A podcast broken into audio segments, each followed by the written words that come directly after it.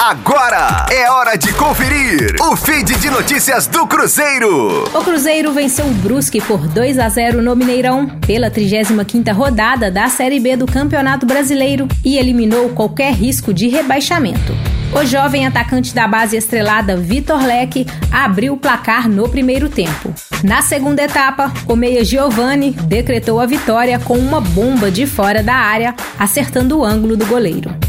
O jogo marcou a volta da torcida ao gigante da Pampulha após mais de dois meses. Os cruzeirenses que esgotaram os 35 mil ingressos disponibilizados para a venda cantaram e apoiaram desde antes do início da partida. A torcida deu um show no Mineirão.